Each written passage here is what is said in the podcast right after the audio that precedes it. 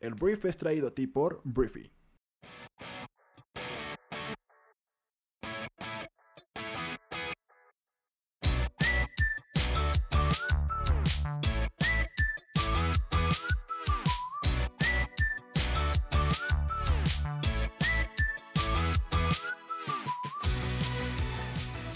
Muy buenos días, bienvenidos a esto que es El Brief. Es el programa en el cual puedes conocer las noticias más importantes del mundo en cuestión de minutos. Yo soy tu anfitrión Arturo Salazar y este programa nace de la necesidad de conectarnos con otras personas, de que cuentes con la información para construir una conversación en cualquier lugar y acerca de cualquier tema. Este programa es para gente que ama tener suerte, la que es capaz de ver las oportunidades porque tiene el conocimiento necesario para aprovechar hasta los aparentes fracasos de la vida. Bienvenidos, comenzamos con esto que es el Brief.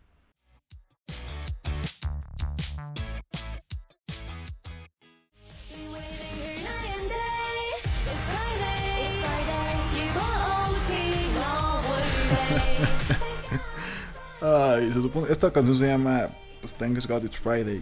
The Twins. No sé qué tipo de K-pop te puse. Ah, mira, Hong Kong. Bueno, X. Bienvenidos a esto que es el Brief. Bienvenidos a esto que es viernes también. Yo soy Arturo Salazar, tu anfitrión de todos los días en este programa. Y el día de hoy vamos a tener que hablar de muchos temas. Hoy tenemos, tenemos que abarcar mucho porque luego sábado y domingo pues descansamos, o por lo menos aquí en Briefy descansamos en el tema del podcast. Tú sabes que en la aplicación no se descansa ni un día. No se descansa. Siempre hay nuevo contenido, siempre hay las noticias más importantes del día, el análisis financiero más importante del día, siempre hay contenido en la aplicación para que tú estés siempre conociendo lo que debes conocer. Pero en el tema del podcast, hoy nos vamos y el lunes volvemos. Vamos a empezar. Comencemos hablando del Reino Unido. Si te parece bien, vamos a comenzar hablando del Reino Unido porque el día de ayer el primer ministro británico Boris Johnson, em, que es una persona muy... A mí me da mucha risa su corte de cabello, no sé si ya lo viste, se parece a Piolín, a Tweety este, cuando se transforma en el gran pájaro. No sé si has visto ese capítulo en el que no me acuerdo si le cae agua o algo sucede que se transforma y se hace gigante, así. Por lo menos tiene el mismo corte de cabello que Boris Johnson, Piolín o Tweety en esa, en esa fase, ¿no? Boris Johnson el día de ayer convocó a elecciones generales el próximo 12 de diciembre y dijo que dará a los legisladores más tiempo para analizar su acuerdo sobre el Brexit. Para que se realicen las elecciones anticipadas, eh, Johnson dijo que necesitaría el apoyo de algunos legisladores de la oposición. La concesión marca la primera vez que Johnson reconoció públicamente que no cumplirá la promesa de que el Reino Unido saldrá de la Unión Europea el 31 de octubre. Como que ya dobló las manitas, ya vio que no se va a poder y dijo, ¿sabes qué? Pues elecciones generales. En una entrevista que dio el día de ayer, Johnson dijo que cree que la forma de pasar el Brexit es ser razonable con el Parlamento, agregando, o razonar con el Parlamento, agregando que si los legisladores realmente quieren más tiempo para estudiar este excelente acuerdo, pueden tenerlo, pero deben aceptar una elección general. Una elección general, pues conlleva la elección de todos los legisladores. Entonces, pues Boris Johnson le apuesta un poquito a que, pues, si se mueven las piezas en el, en el Parlamento, pues tal vez con los nuevos parlamentarios que podrían ser los mismos, este, pues pueda pasar este Brexit, ¿no? Por lo pronto Boris Johnson por primera vez acepta, pues que no, esto no va a quedar en seis días, que quedarían para el 31 de octubre y también para Halloween. Y bueno, no habrá Brexit por lo pronto, pero lo que sí habrá son eh, elecciones anticipadas en el mes de diciembre, si los legisladores aceptan esto. Veremos. Muy bien, ahora un pianito, ya nos quitamos el K-pop. Este es viernes como que, no sé. Hay que, hay que llevarnos a tranquila que luego ya en la noche las cosas se descontrolan. Pero el siguiente tema del que vamos a hablar es de lo que pasó ayer en España. El día de ayer, en un movimiento controvertido, el gobierno de España exhumó los restos del exdictador, del general eh, Francisco Franco de un mausoleo y los volvió a enterrar en otro cementerio junto a su difunta esposa. El país se dividió en gran medida sobre el legado de Franco quien murió en 1975 después de ganar la Guerra Civil Española. El gobierno socialista del país, dirigido por el primer ministro Pedro Sánchez, quería exhumar los restos y enterrarlos en una tumba discreta como un esfuerzo simbólico para no glorificar a Franco, a quien considera un fascista. El jueves, Pedro Sánchez dijo que la medida pondrá fin al insulto moral que es la exaltación de un dictador en un espacio público. Sin embargo, los opositores, incluido el nieto de Franco, acusaron al gobierno español de oportunismo político antes de las elecciones del 10 de noviembre. La neta, sí está muy cerca esto, esto que es muy simbólico. O sea, yo sí creo que, o sea, Franco estaba en un mausoleo así enorme, o sea, un gran monumento a él, pues. Y hay gente que pues sufrió mucho la dictadura de Franco. Hubo muchos españoles que llegaron a nuestro país huyendo de la dictadura de Franco. El tema aquí es que lo que hizo España fue retirarle como ese, ese homenaje, pues, que, implicaba, que, implicaba su propia tumba, que era este mausoleo, y pues enterrarlo en un lugar mucho más modesto, ¿no? Eso fue lo que sucedió, y pues la política en España está dividida en estas dos partes, ¿no? Quien dice que, que bueno, que ya no vamos a estar venerando a Franco, y quien dice que, oye, pues ¿por qué lo hiciste 15 días antes de las elecciones generales, ¿no? O sea, ¿por qué? Esto es claramente algo muy proselitista y aprovechaste pues la memoria de Franco, ¿no? Entonces, eso es lo que pasó en España. Se me acaba de antojar un flamenco.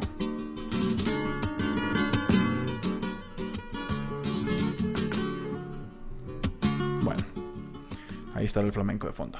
Vamos al siguiente tema. El siguiente tema tiene que ver con... Em, ¿Con qué tiene que ver? Se me fue la onda. Ya, ya me acordé. Vamos a hablar de Twitter. Ay, Dios, ahí está el flamenco, ¿cómo no? Las acciones de Twitter el día de ayer cayeron más de un 21%. Esto es alarmante, 21% es un madrazo. O sea, 21% es mucho. Y bueno, cayeron después de que la compañía publicara sus resultados trimestrales que estaban muy por debajo de las expectativas de los inversionistas. Los ingresos del tercer trimestre aumentaron un 9% a 824 millones de dólares, muy por debajo de los pronósticos de Wall Street. Desafortunadamente tuvimos algunos pasos en falso, dijo el CEO Jack Dorsey durante una llamada, de los, llamada con los analistas, en la que habló sobre una falla técnica que afectó los ingresos publicitarios de la compañía, y Twitter ha enfrentado problemas al implementar una función que muestra la efectividad de la campaña de un anunciante, según la compañía.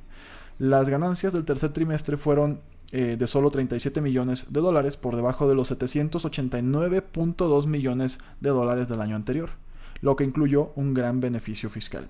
Entonces, Twitter, te digo, pues es una disminución brutal. O sea, de, 789 millones a 37 millones. Es alarmante. O sea, esto es alarmante porque, pues, ¿qué está pasando con las .com? Con las redes sociales, que ni siquiera son las .com, son las social media, ¿no? Facebook, Twitter. O sea, digo, Facebook no tiene broncas. Twitter, que por lo menos a mí me gusta mucho más Twitter que Instagram o Facebook, es alarmante que, que pues haya tenido una caída tan fuerte. Que hay muchos factores, ya te platiqué algunos, pero eran empresas que eran, eran intocables, pues, ¿no? O sea, tenían resultados, pues, a veces perdían un poquito de lana o no ganaban tanto dinero, pues, pero tener 37 millones contra casi 800 millones comparativamente año tras año, es algo que creo que va a ser muy delicado. Me imagino que las elecciones en Estados Unidos para Twitter son una muy buena época porque me imagino que mucha lana se va a estar pues inyectando a Twitter pues para que se muevan ahí las tendencias y que haya eh, campañas para pues proselitistas de diferentes candidatos. Entonces veremos qué sucede a partir de aquí. Pero Twitter tuvo un muy mal trimestre y pues vamos a ver qué acciones toma para remediarlo. Nada más. Digo, si eres un conocedor de flamenco, sabes que esta canción se llama Como el agua. Digo, no tienes que ser un gran conocedor del flamenco, también es, creo que es un soundtrack de una película. Este, no me acuerdo. Pero bueno, vamos al siguiente tema, que para eso venimos. Vamos a hablar de eh, Evo Morales. Vengamos a América y hablemos de Evo Morales en Bolivia, que es el actual presidente de Bolivia. Que pues Evo Morales está molesto, está molesto porque lo están acusando de haber manipulado la elección y haber dado pues un fraude electoral. Em, el presidente boliviano atacó el jueves a los observadores electorales oficiales por dudar de la legitimidad de lo que dijo fue su amplio triunfo en la primera vuelta de las elecciones presidenciales y sugirió que el grupo era parte de un intento de golpe de Estado. Esto ya lo dijimos ayer, Evo se aventó muy fácilmente, se le, se le hizo muy fácil hablar de un golpe de Estado, pero en comentarios desafiantes después de que un recuento de votos casi final le dio una ventaja suficiente para evitar una segunda vuelta, o sea, un reconteo, Morales dijo que la misión de observación electoral de la Organización de Estados Americanos, la OEA, lo calumnió al plantear lo que llamó serias dudas sobre el conteo y la imparcialidad de la elección del domingo. Lo que hizo la OEA es recomendar el día de ayer que Bolivia convoque una segunda vuelta después de una interrupción inesperada de conteo de votos y un cambio repentino de tendencia en favor de Evo Morales, lo que provocó las, protestas y acusaciones de las que estamos hablando y, bueno, las acusaciones más bien de manipulación por parte de la oposición. Entonces, pues, eh, pues ya Evo Morales agarró la OEA, a la misión de la OEA y pues ya está, al parecer, según Evo Morales, en el equipo del golpe de Estado, ¿no? Entonces, te digo, esto es muy, esto es muy fácil de decir y con su cuarto mandato ya en puerta, casi casi ganado, pues se le hace muy fácil a Evo Morales decir esto y no sabemos a partir de aquí qué va a suceder porque estamos hablando en un punto muerto en el cual el reconteo habla de la victoria de Evo Morales también, pero pues la OEA le da como mucha mucha pues mucha credibilidad a la oposición para hacerla mucho más de tos y que exigir un reconteo, unas nuevas votaciones, no sé qué va a suceder. Esto podría tornarse violento porque Evo, como ya lo dije, va por su cuarto mandato y hay gente que ya se cansó de Evo Morales. Entonces, em, lo que quieren es simplemente una segunda vuelta que sería en diciembre. La segunda vuelta para desempatar a Evo Morales de su rival Carlos Mesa y nada más una corrección, este sería el tercer mandato de Evo Morales, no el cuarto. Y con eso ya acabé, vamos al siguiente tema. Es hora de hablar de Amazon porque precisamente hace rato estaba hablando de Twitter y de cómo pues ya son un poco más vulnerables estas grandes empresas a lo que eran antes, que siempre ganaban y siempre ganaban más y más y más dinero. Y bueno, vamos a hablar de Amazon porque las ganancias de Amazon cayeron por primera vez en más de dos años. Amazon informó este jueves sobre su primer descenso trimestral de ganancias en más de 24 meses, en medio de un mayor gasto para acelerar la entrega de paquetes. Esto es interesante porque ellos quieren, eh, a, los, que tenemos Prime, yo tengo la suscripción en Amazon para que eh, los paquetes no me cobren los envíos.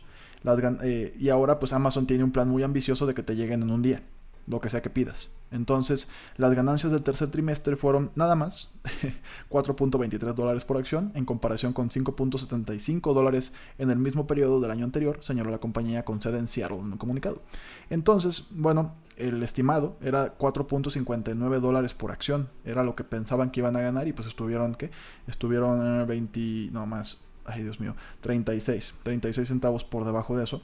Entonces, bueno, y bueno, al final del día los inversionistas han estado revisando mucho pues las inversiones de Amazon, ¿no? En esta, primero la promesa que ya te platiqué, de ampliar la entrega en un día para los miembros de su programa Prime, y también están invirtiendo más capacidad para el grupo de computación en la nube de Amazon Web Services.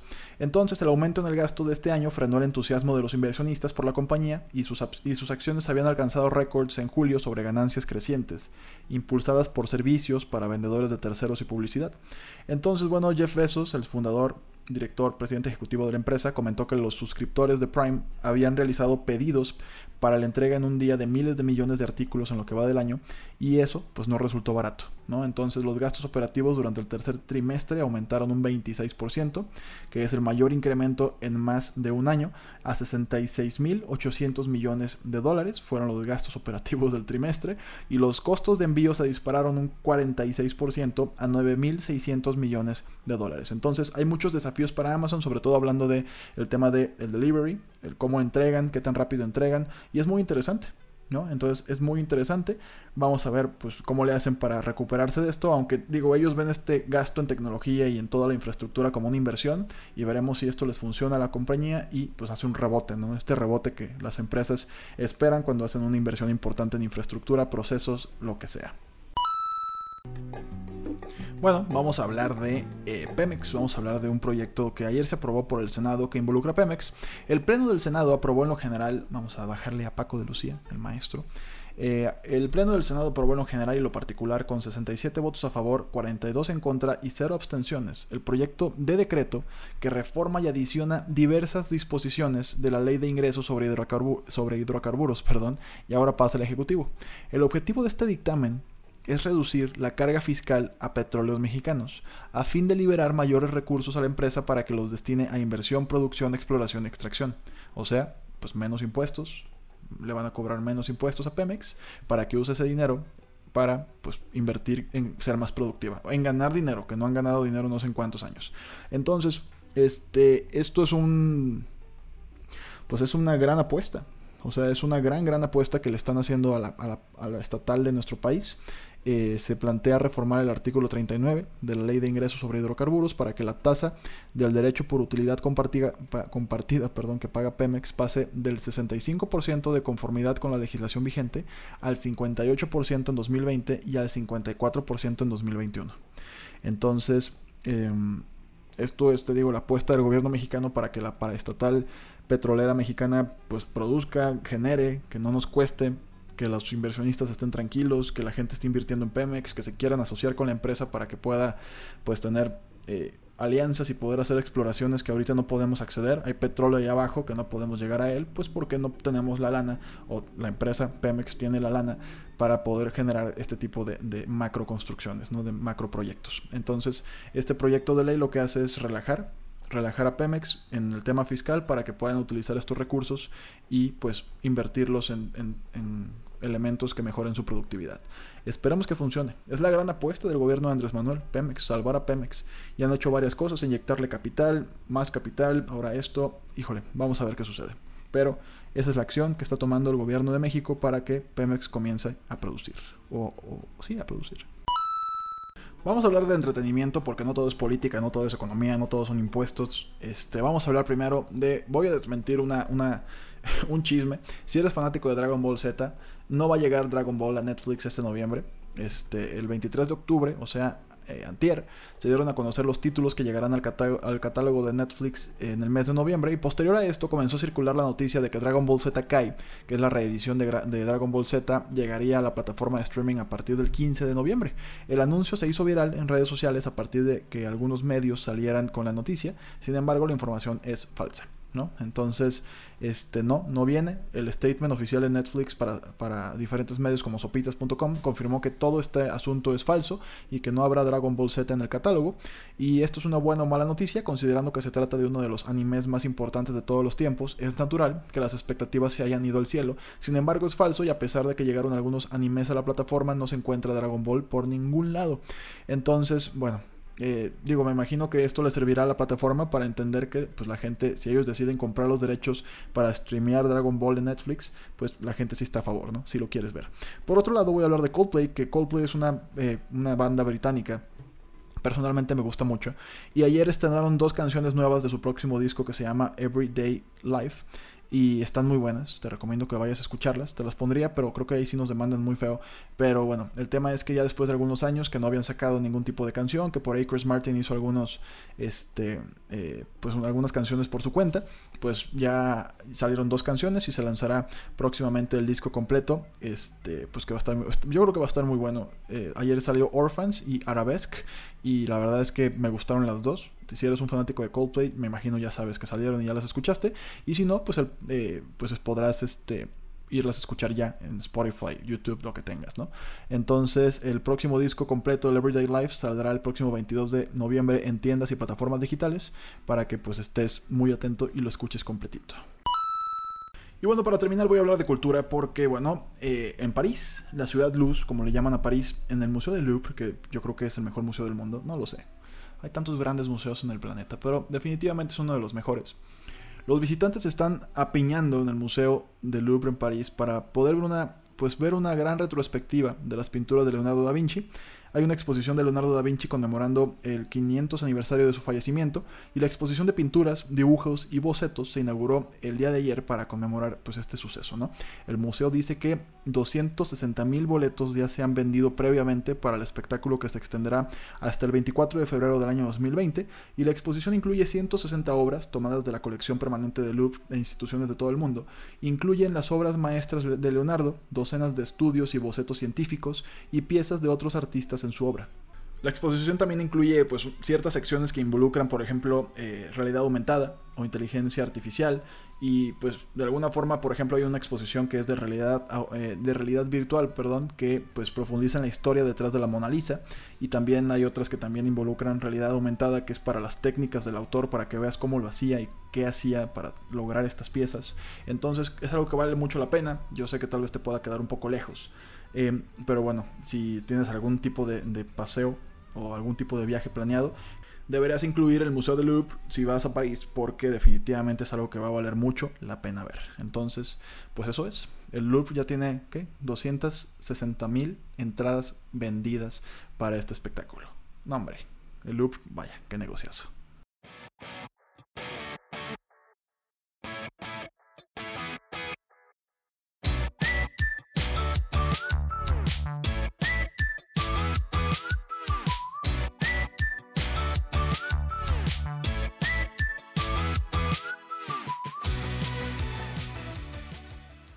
Muy bien, esta fue la conversación del mundo para este día. Espero que te haya gustado y que le genere muchísimo valor a todo lo que hagas el día de hoy.